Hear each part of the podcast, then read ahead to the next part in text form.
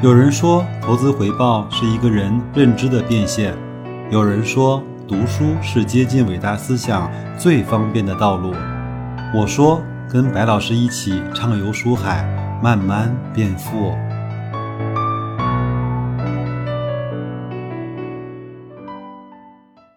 各位听友，大家好啊！今天是二零二零年的六月十号，是一个周三。今天呢有一点特殊，因为格力的分红呢马上就会到我们的账户。各位是开心呢还是开心呢？好，那言归正传，我们来进入今天的读书的分享啊。那我们从今天开始呢，开始正式来去分享内一水的鱼。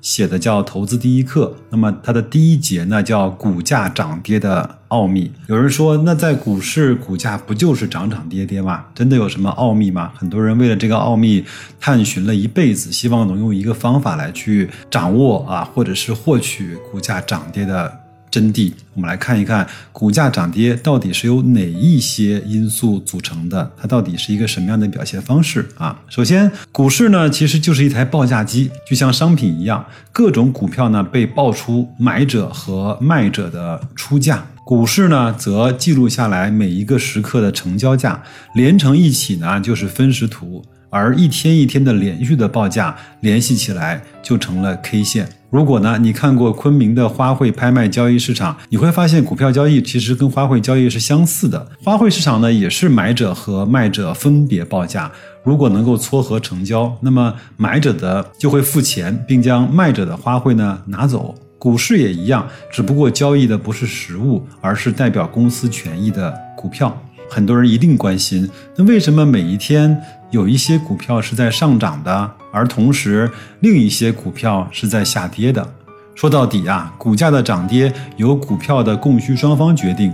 那么这与那些实物的报价交易是一样的。某一时刻，当愿意买入的资金啊多于市场上抛售的股票的市值，股价就会上涨。反之呢，当愿意卖出的股票市值多于市场上买入的资金时，股价就会下跌。那我们首先就来看一看什么是需求啊？股票的需求呢，也就是股票的买入方，就像我们这些投资者一样，对吧？股票市场呢，主要有两种需求，一种是投资的需求，一一种是投机的需求。想想看，我们现在的房地产到底你区分得开是投资需求还是投机需求吗？有的人说我买好的物业啊，买好的学区就是一种投资。那有的人说。我买来等它涨价就是投机，是这样吗？没关系，我们慢慢的来去看，股票市场呢的投资需求与消费市场的消费需求很相似。如果苹果的价格上涨，那么消费者会考虑少吃苹果；那如果超市打折促销，那么消费者呢就会进场扫货。那股票的投资者呢需求也是如此。对于一笔既定的。股票投资来说，价格越便宜，则投资的回报率却越高，越值得投资。其实呢，在我们真正的股票投资中，你会发现。我们都知道超市打折，我们可以多买点先囤着。但是等股市打折的时候，很多人反倒要卖出他的存货。你说这是不是很有意思的现象呢？而投机呢，需求则完全不同。只要预期未来的股价更高，具有投机需求的买家就会进场买入，以期呢在未来以更高的价格出售。想想看，现在那些疯狂的买入房产的那些投资客，他一定预期未来的房价可能会更高，他就希望在未来更高的价格卖给别人。白老师呢，在这儿只说一句：我们中国的房地产市场也好，股票市场也好。还没有经历一个完整的周期，还没有经历完整的几个周期。我们中国人在这几十年以来只见过房价上涨，从来没有见过、想过或者是感受过、经历过房价的下跌。那如果从美国、欧洲、日本、东南亚、台湾这些更长一时时间的经济体来说，房价有涨就有跌。我们最近的香港。房价在零八年跌了一半还要多，我就不再说了啊。投机的需求呢，往往比较复杂，与股价之间并没有固定的关系。例如呢，在单边上涨的过程中，虽然股价在不断的升高，但是由于投机者认为未来的价格会更高，即使投资价值逐步降低，也会继续买入。说到这儿呢。我又突然想起来，白老师在上一周呢，从网上拍了一幅一个油画爱好者的油画，那个油画呢就是郁金香的泡沫。哪天我发个朋友圈，大家可以去看一看啊。那我的微信呢是都说我像白老师的首拼字母，很多人已经找到了我，那你也可以联系我看看那幅画，它带给我们。真的是血淋淋的教训。每当看到那幅画在我的眼前映出的时候，我就知道，当泡沫出现的时候，可以与泡沫一块共舞；当泡沫破裂的时候，最好能够先离开这个市场。那又例如呢，一只股票短期之内下跌了很多，投机者呢认为涨幅太大，短期之内呢可能会止跌反弹，所以在股跌股价下跌的时候，投机者也可能会。买入就像博一个什么日线级别的反弹啊，月线 K 级别的反弹啊啊！投机者呢认为股票会上涨的原因有很多，可能来自于一条利好的消息，也可能是来自于各种技术指标的指导，更来自于内心情绪的波动。但是。因为白老师自己学过啊行为金融学，我知道一条利好消息，它能够到我们投资者的手中和耳中，已经经历了无数次的变形和衰减。技术指标呢，其实是事后，就像一个人没有办法去看后视镜去开车一样。那包括情绪的波动，中国的几亿股民，你怎么去感受每一个人的情绪的波动呢？所以投机交易它一定是一个难度更大的交易，对吧？那我们再来看一看。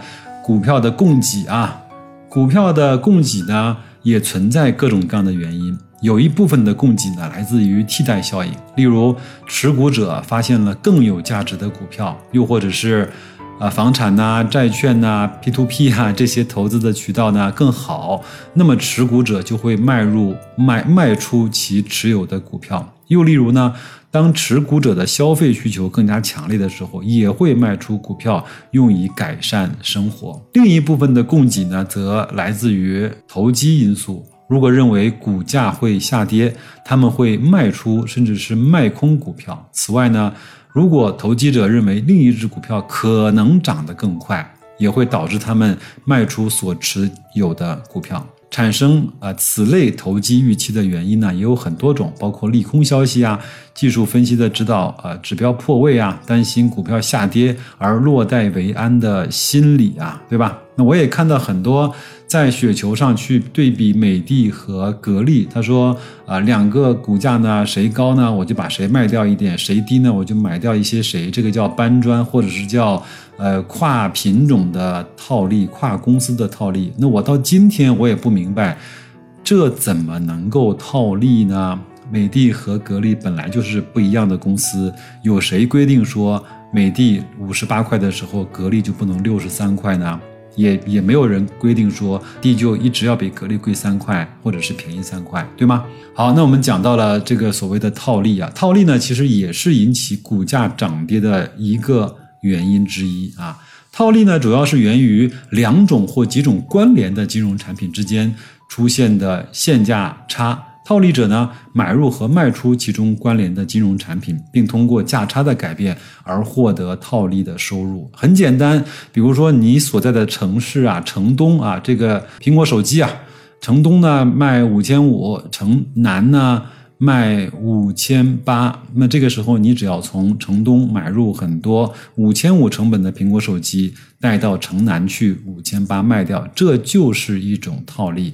如果有人对这个市场了解时间稍微长一点的话，你会知道当年有一个叫杨百万，杨百万当时就是从北方实物的购买债券，直接人肉拎到南方去把它卖掉。买个几百万的背到南方去卖掉，可能赚个几万块钱，这就是人肉套利。那说来也巧了，前两天白老师呢，因为我持有华宝油气嘛，当然最近这个石油跌的也不像个样子啊。华宝油气呢，它开放了场外的申赎和场内的买卖，那正好呢，最近它也有一些折价或者是溢价，包括你场内，呃，场内买入，场外赎赎回，或者是场外申购，场内卖出啊，都可以。这就是一个。就是一级市场跟二级市场一个最简单的套利。那我也是这两天也是来来回回做了好几个啊，那么它每次大概盈利一个多点吧，虽然不多，但是你天长日久这么套利下来之后，你也会获得一个相对不错的成本的拉平，好吧？那所以说套利者呢，正是看中了其中的利差并行动啊。所以呢，这种行为呢，它其实不是投资，而是一种投机。另外呢，我们也都知道，由于在资本市场的套利呢，一定会抹平这种互相关联产品之间的价差，这种是一种投机的行为。作者也说啊，套利呢并不是没有风险，主要的风险呢有以下几点：一是套利动作由于关联的投资标的之间的权益不完全相等，因而多方和空方。不能够完全的对冲。第二呢，有一些套利的动作在操作的时间上不能够同步。因而产生持仓的风险。如果你知道什么叫分级 A 和分级 B 和母基金的套利，你就知道它会有一个时间上的差。那有一些券商提供了盲拆的功能，有的券商没有。在以前变化比较巨幅的市场上，很有可能你就会出现一点点的亏损啊啊！这个我就不多讲了，因为分级是这个产品马上就要退出历史舞台了啊，价格。涨跌本身就是一个很多原因纠结在一起的组合，有时候呢，你很很难将投资和投机完全的分开。例如，虽然投资者呢认为某一只股票具备投资价值，但同时又认为这只股票在未来可能会下跌，你猜怎么着？只要产生这产生这种可能下跌的预期。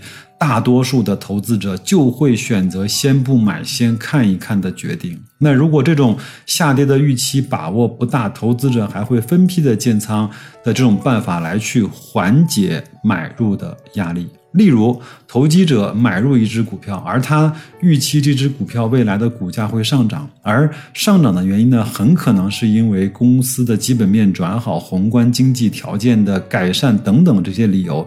这些理由呢，从投资上来说，又是能够站得住脚的。那我们再来看，我们看一看，更多的是关心股价，其实股价的背后呢，更多的是一个公司的价值。我们再来看一看价值和价格之间的。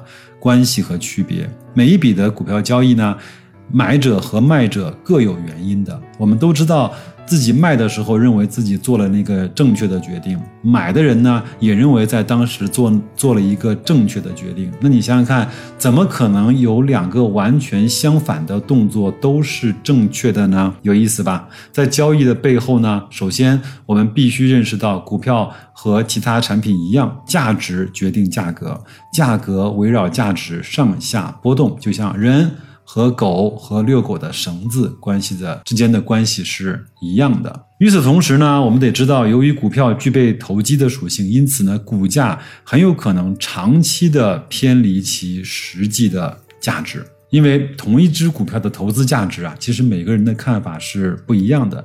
有的人认为。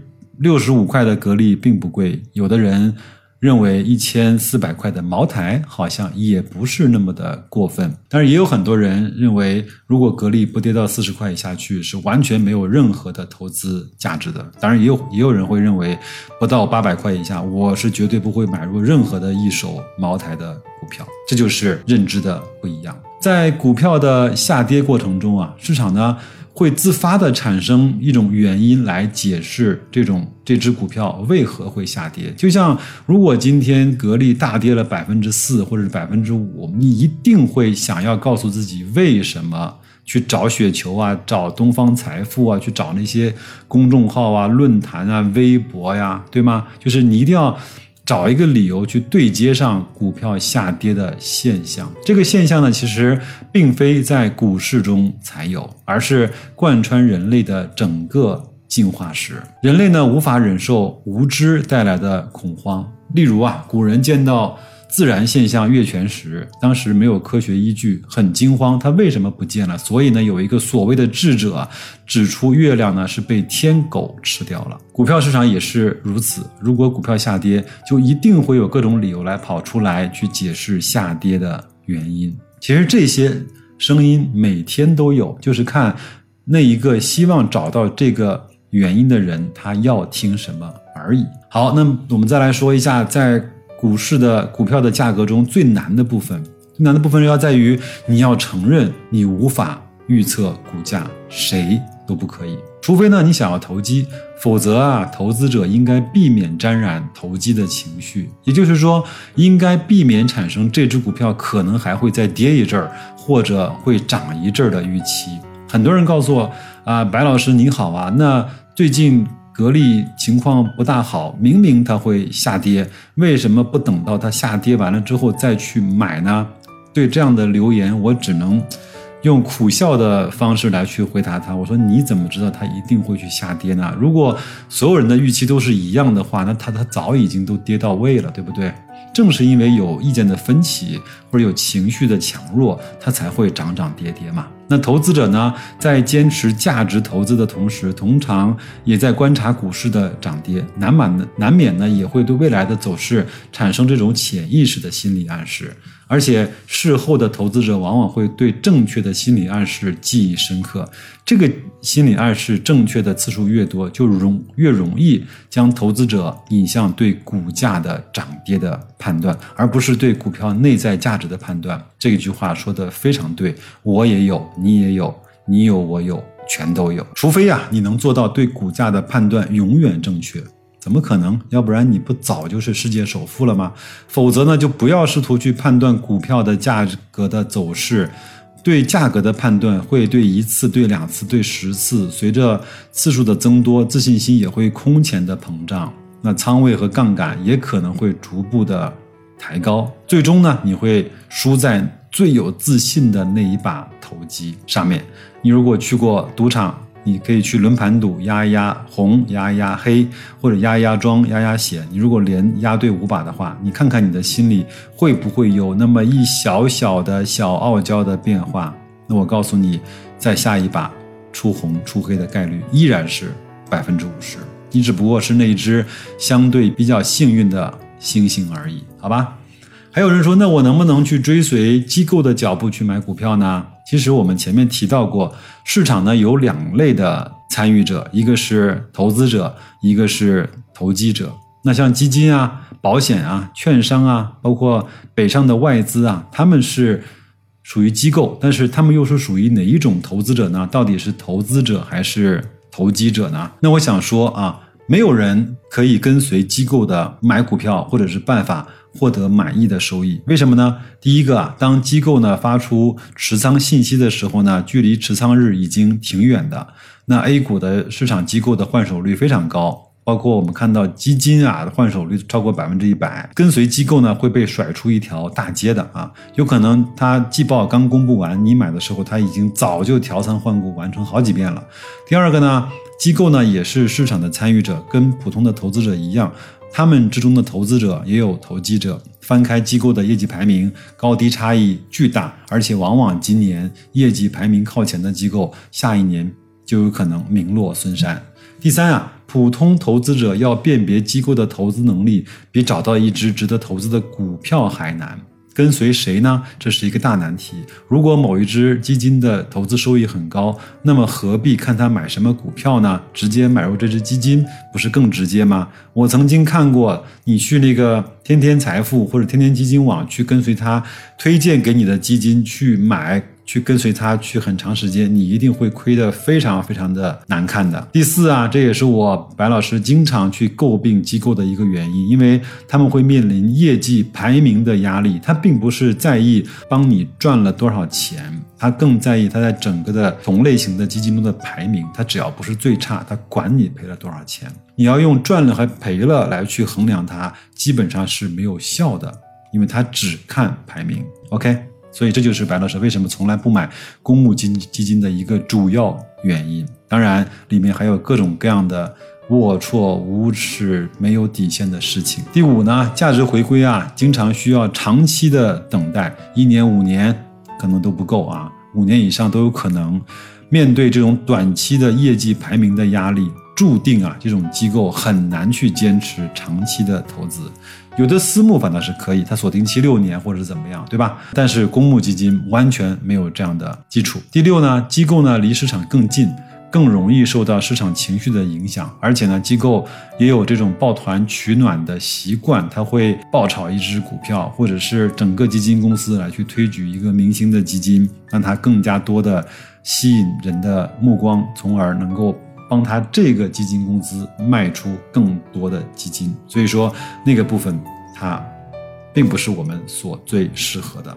好，那么这就是我们的第一讲的第一节股价涨跌的奥秘。其实这一讲的信息量还是挺大的，包括白老师也掺杂了很多他我自己的看法，我自己的平时的啊糗事儿也好，囧事儿也好，包括我自己的认知也好，也希望各位能够习惯或者是适应啊，最好是喜欢啊这种分享书的方式。如果你有更多的想法或者是啊共鸣，麻烦你在后台留言。给我，我会第一时间会回复。如果你没什么好说的，麻烦你按一按下面那个小红心，让我知道你喜欢这样的方式。那就这样吧，祝你在这周啊下半周工作愉快，投资顺利，再见。